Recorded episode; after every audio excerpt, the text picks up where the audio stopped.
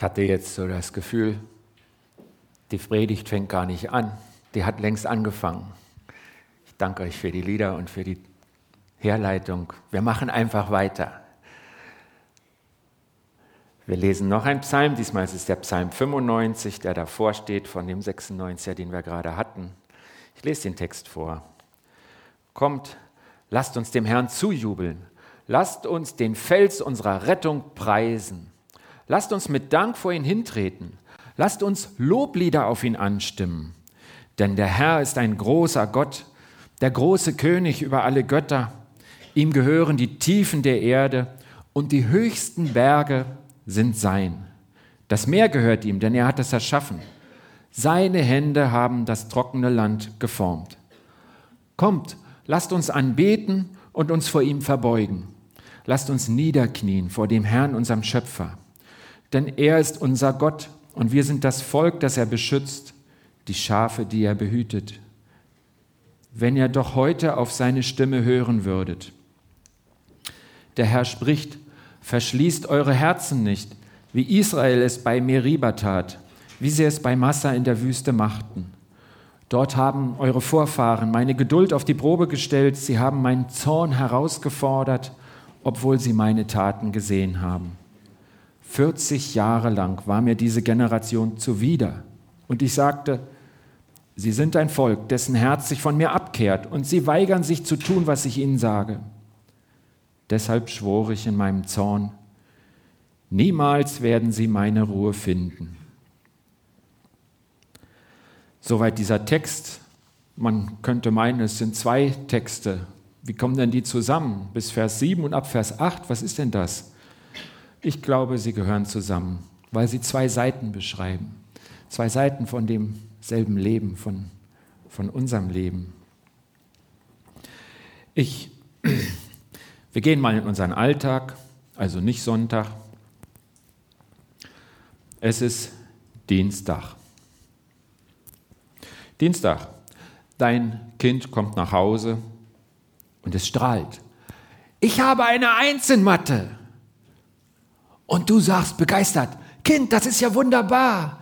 Das müssen wir feiern. Heute gibt es extra Nachtisch. Und was machen wir denn heute Nachmittag?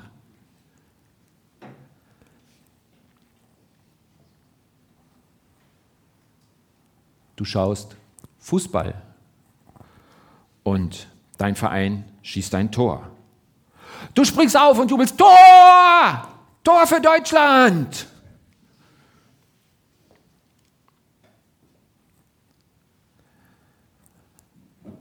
Gott erinnert dich daran, dass du errettet bist, erlöst von deiner Schuld. Du streckst dich ein wenig, setzt dein frommes Gesicht auf und denkst dir, was mache ich eigentlich heute Nachmittag? Ich sage ja nicht, dass ihr so seid, aber ich hatte irgendwie das Gefühl, ich sehe mich darin wieder. Nicht jeder jubelt ja so laut, ne? Ich würde mich selber auch eher zu den ruhigen zählen. Meine Kinder sagen mir regelmäßig, ich bin peinlich bei der Predigt. Ich fürchte, das blüht mir heute auch wieder. Aber auch ich bin bei der WM nach fast jedem Spiel heiser gewesen und das muss ja irgendeinen Grund gehabt haben. Ähm Wie drücken wir denn unsere Freude Gott gegenüber aus? Oder ist es Gott gegenüber schick, sich zu beherrschen? Ich beherrsche mich ja nicht vor meiner Tochter und freue mich mit, wenn sie eine Eins in Mathe hat. Warum beherrsche ich mich vor Gott? Warum ist es unschick, wenn man im Gottesdienst mit dem Po wackelt, weil man ihn lobt? Oder was auch immer da passieren könnte, wenn man Freude ausdrückt.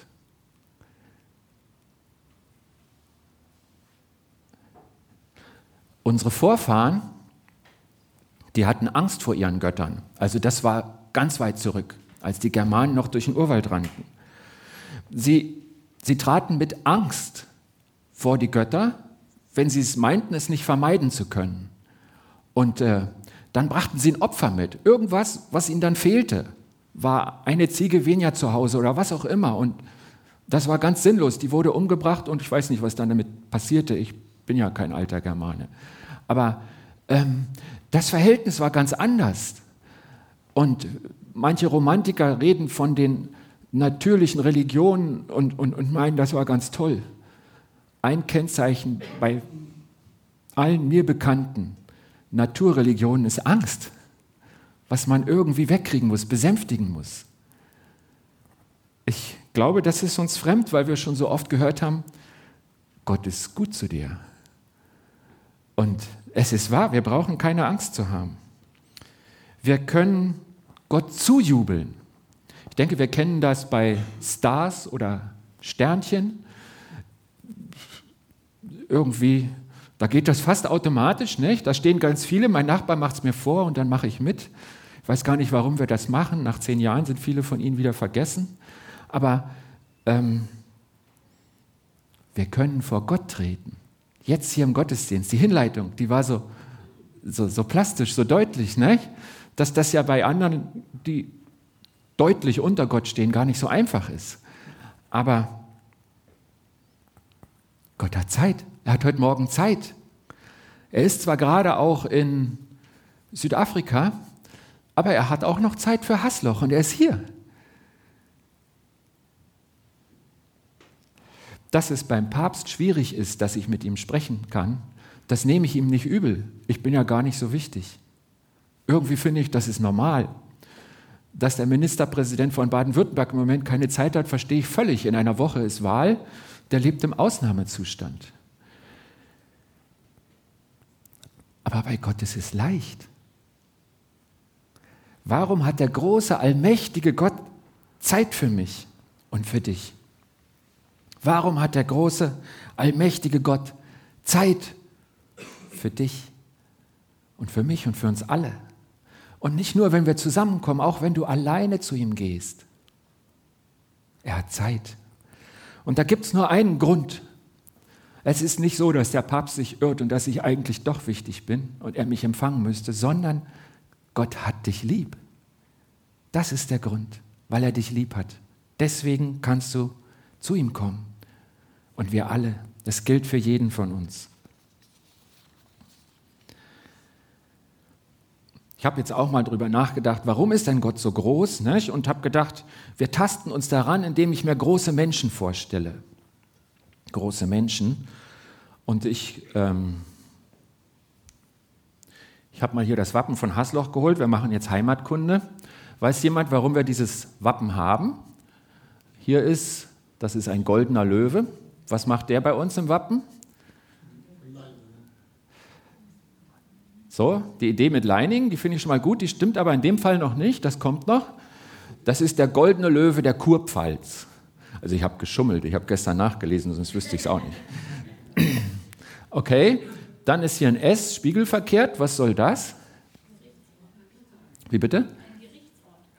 Ja, Hasloch war ein Gerichtsort und das ist aus dem Gerichtssiegel ein Teil, dieses umgekehrte S. Erinnert also an die Vergangenheit Hasloch, wo der Ort schon Bedeutung hatte. Und jetzt kommen wir zu diesen dreien. Also die sehen ja aus wie gerüpfte Gänse, aber das sollen Adler sein. Drei Adler. Warum sind die in unserem Wappen? Jetzt kommen die Leininger wieder, ne? Und ähm, als ich dachte, was sind wichtige Personen, dachte ich einfach mal an Landbesitz. Nicht? Also meine Kinder hätten jetzt wahrscheinlich geguckt, wer hat die meisten Klicks bei YouTube. Wären ganz andere Personen rausgekommen. Ich kam jetzt auf Landbesitz und äh, habe die Grafen zu Leiningen gesucht, war ganz verkehrt. Das sind längst Fürsten. Und das ist die Internetstartseite, die kann man da besuchen. Und ähm, gehören zum deutschen Hochadel. Wenn also 25 oder mehr Personen sterben, würde dieser Herr auch König von England werden. Er ist da irgendwo in der Thronfolge, die sind ja alle irgendwie verwandt, weil sie dürfen ja keine anderen heiraten als untereinander. Ähm, da gibt es auch ganz spannende Geschichten, ist heute nicht unser Thema. Da sind unsere drei Adler wieder in ihrem Wappen. Und äh, dieser Herr ist im Moment Eigentümer von etwa 70 Millionen, über 70 Millionen Euro. Er hat, ähm, das ist sein Häuschen, da wohnt er. Das äh, war früher mal ein Kloster, steht in Amorbach. Er hat aber noch ein Schlösschen, das liegt dann mehr im Grün und er hat äh, in Deutschland 15.000 ähm, Hektar Grundbesitz, hat ähm, aber auch noch 7.000 Hektar Waldbesitz in Kanada und ähm, hat auch eine, Farm in Namibia Da würden aber 50 deutsche Farmen reinpassen, 5000 Quadratmeter. Und ich fürchte, ich weiß gar nicht alles. Das habe ich halt so im Internet gefunden. Also ein großer Mann ist mit Hasloch verbunden. Wenn man auf der Umgehungsstraße unter der Brücke durchfährt, guckt einen das Wappen an und an vielen anderen Stellen auch. Äh, ein großer Mann. Und er hat viel, viel mehr als wir alle zusammen. Ich denke, wenn wir das zusammennehmen, ich fürchte mal, wir kommen nicht ran oder ich weiß irgendwas nicht von jemandem von euch. Ja, der ist auch noch nicht so richtig groß. Wir gucken mal weiter. Ähm, das ist auch eine Internetseite. Ähm, da bin ich hingekommen, weil ich könnte mir ein, ein Autogramm holen von der Dame. Das ist die Fürstin Gloria von Turn und Taxis. Die Familie hat bis heute den größten Privatwaldbesitz Deutschlands. Niemand weiß wie viel, 20.000 bis 30.000 Hektar. Und in der Liste, der Forbes-Liste der Milliardäre von 2008, das ist schon acht Jahre her, da wird der Prinz Albert von Turn und Taxis als drittjüngster Milliardär weltweit geführt. Die haben also auch noch ein bisschen mehr als ihren Wald. Ähm, Moment, wir gucken mal, wo sie wohnen.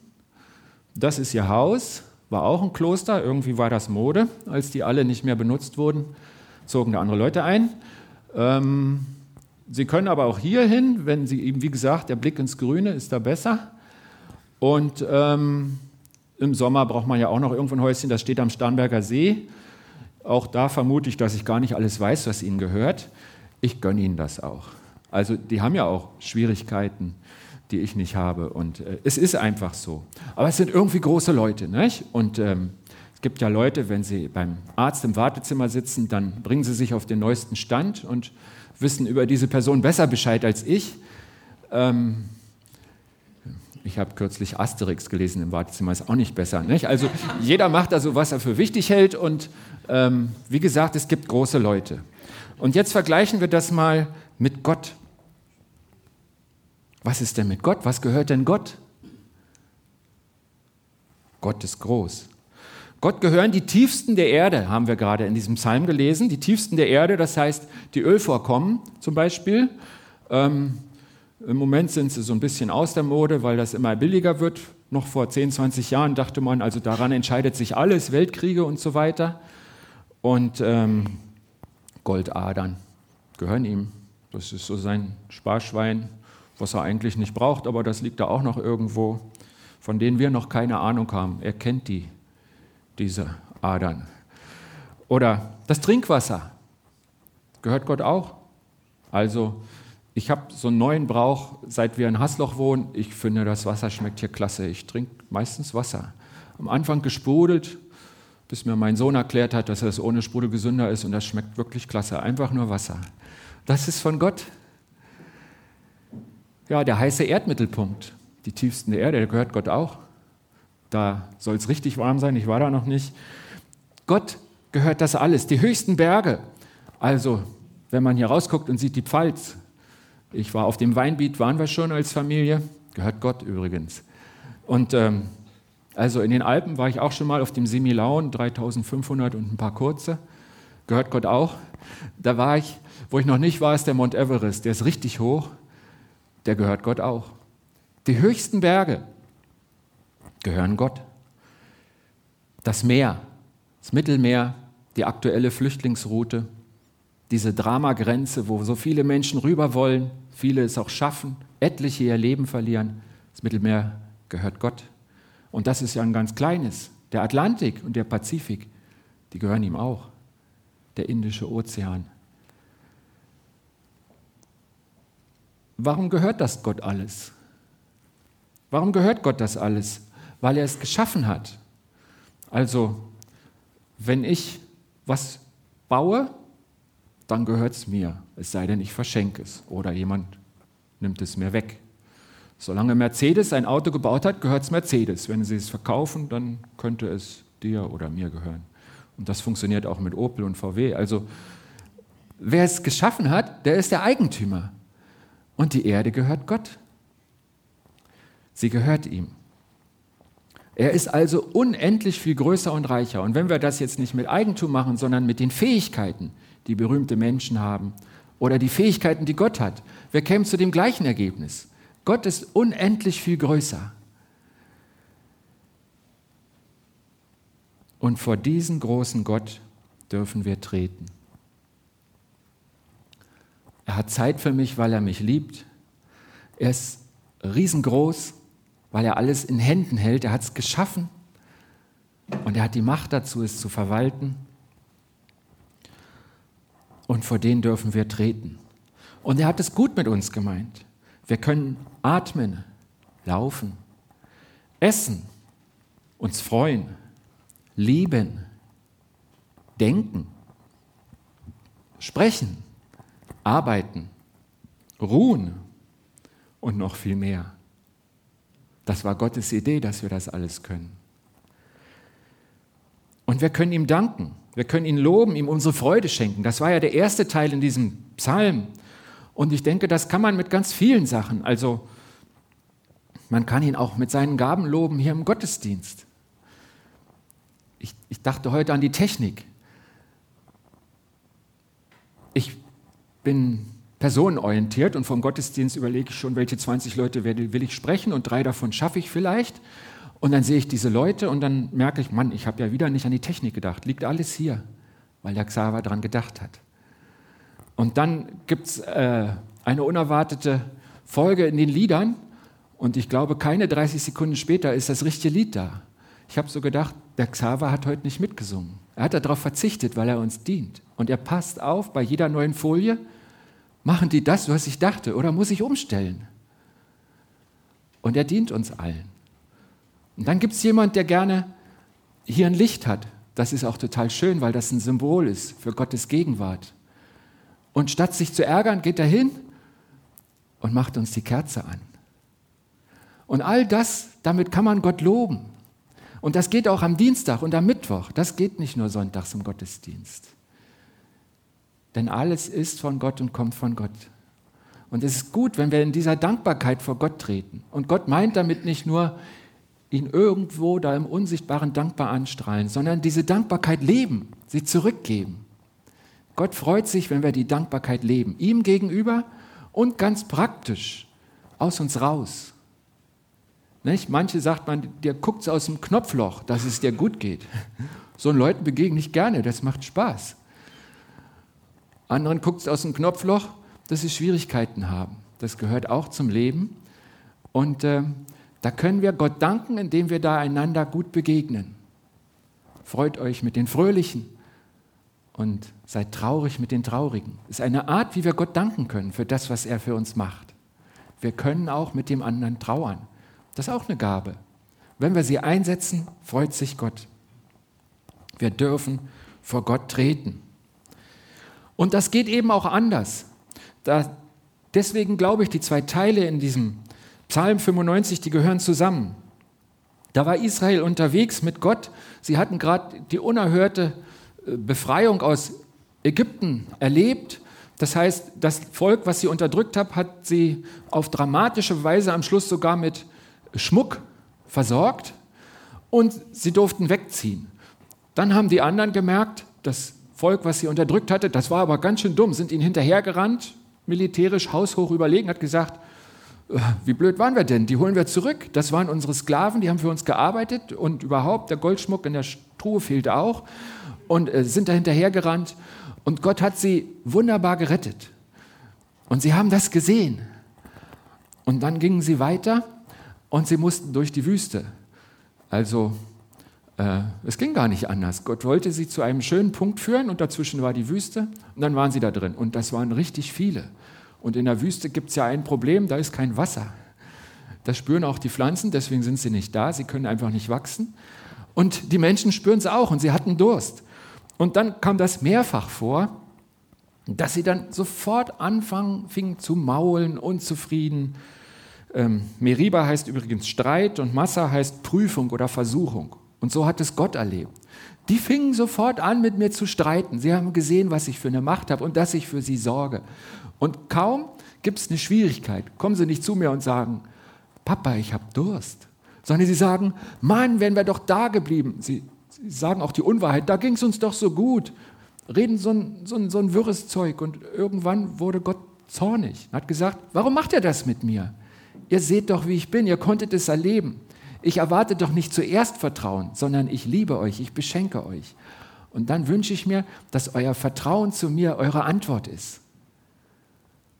Und dann hat er diesen Leuten gesagt, jetzt reicht's, es ist zu spät. Er hat ja nicht das Volk ausgelöscht, sondern sie mussten 40 Jahre lang im Kreis laufen. Und die nächste Generation hat dann das bekommen, was er eigentlich schon vorher vorbereitet hatte für alle. Und das nimmt dieser Psalm auf. Dieser Psalm, man liest am liebsten nur die ersten sieben Verse, es ist alles so schön, wir loben Gott. Toller Text für Sonntagmorgen und dann ist die Woche so anders, aber beides gehört zusammen.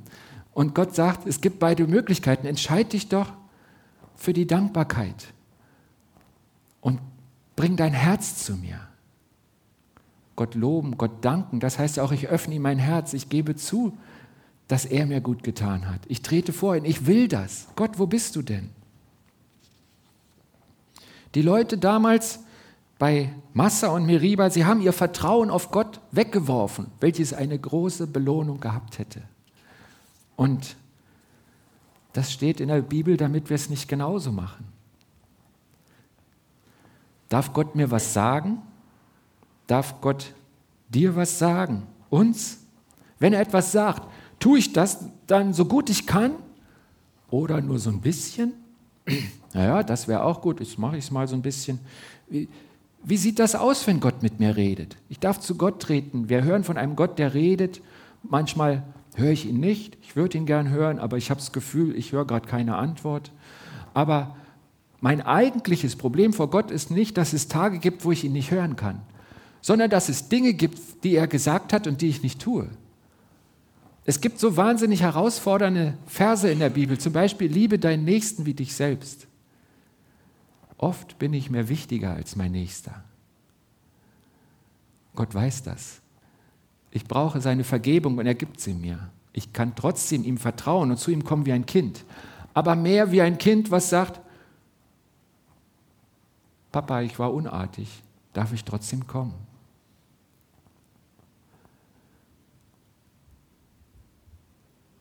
Gott wartet, dass wir zu ihm kommen und dass wir es versuchen und dass wir das tun, was er uns sagt.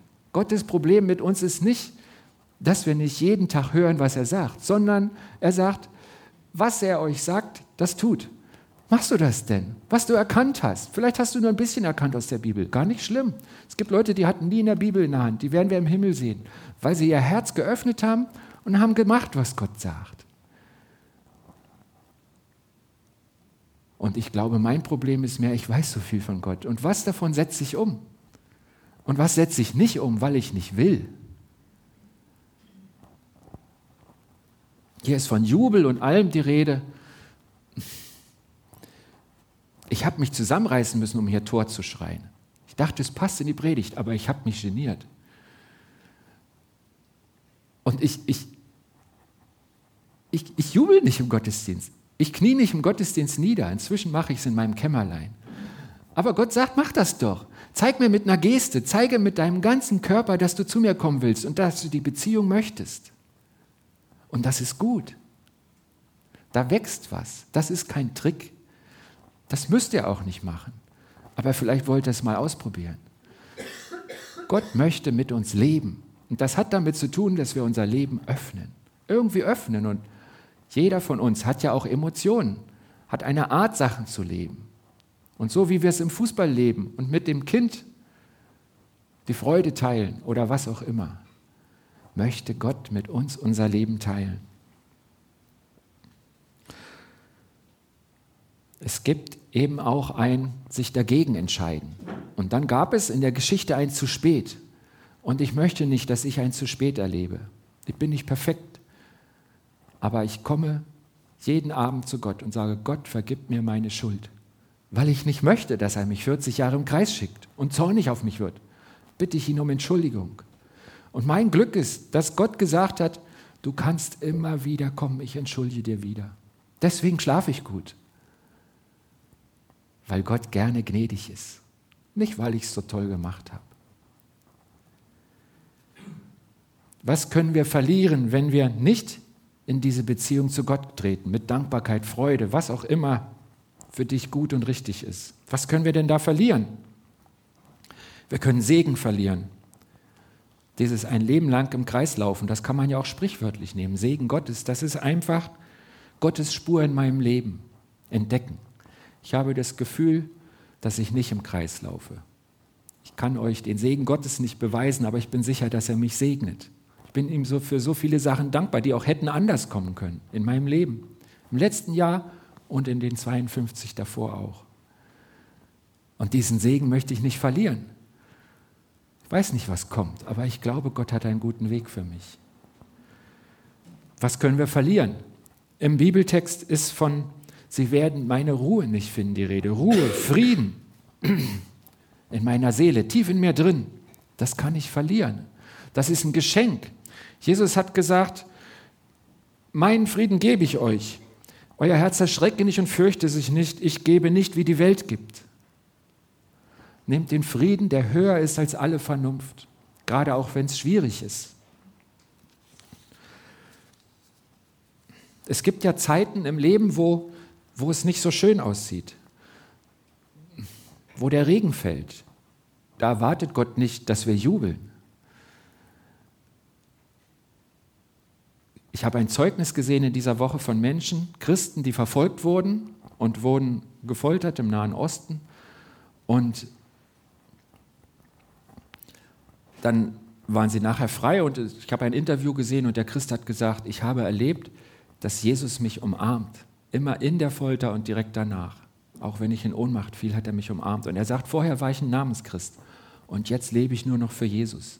Ich würde sagen, das geschehe euch nur nicht, ich habe Angst vor Folter. Ich möchte nicht verfolgt werden. Und dieser Christ erzählt mir das Gegenteil. Der sagt, seit ich gefoltert wurde, ist meine Liebe zu Jesus ganz anders, denn Gott weint mit den Weinenden. Er war mir besonders nah. Und wenn du dir zum Weinen ist, dann geh zu Jesus. Du musst da nicht jubeln, aber er ist dir nah. Darauf kannst du dich verlassen. Und wenn es dir nicht so geht, wenn es dir gut geht, dann hast du Grund zum Jubeln und Gott freut sich drüber. Es ist vielleicht ein bisschen ein Auftrag. Hier steht ja nicht, ihr könnt jubeln. Das ist ja in der Befehlsform geschrieben in dem Psalm. Gott freut sich, wenn wir jubeln und es ist vielleicht auch unser Auftrag. Es ist gut, wenn wir das tun.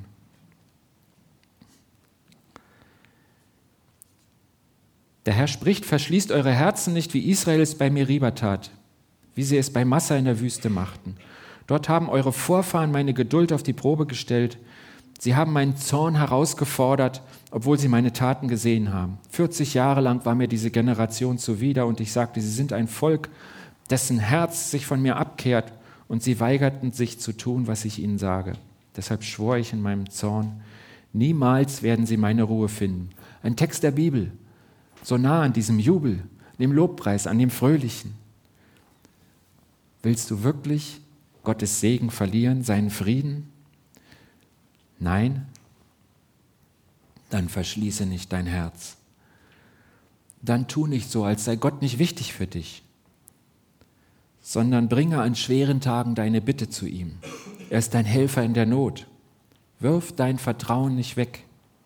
Und an allen anderen Tagen hast du nicht gesehen, dass es gute Tage sind? Was kannst du alles heute? Ich glaube, die Sachen, die ich aufgezählt habe, können wir fast alle da vorne. Das ganz Normale, das schenkt er uns jeden Tag. Und unsere Erlösung, die steht fest. Wir feiern bald Ostern. Wir feiern das, weil seit 2000 Jahren feststeht, dass er für uns alle die Erlösung bezahlt hat.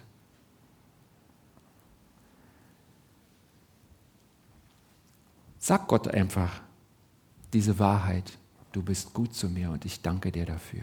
Sag es in deinen Worten, aber sag es. Gott hat heute Zeit für dich, weil er dich liebt.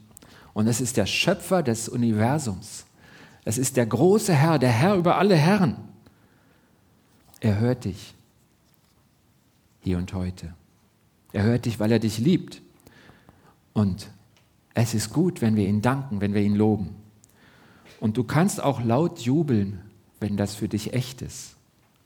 Gott findet das nicht peinlich. Ich kann dir nicht sagen, was die anderen denken, aber Gott findet es nicht peinlich. Kommt, lasst uns anbeten und uns vor ihm verbeugen.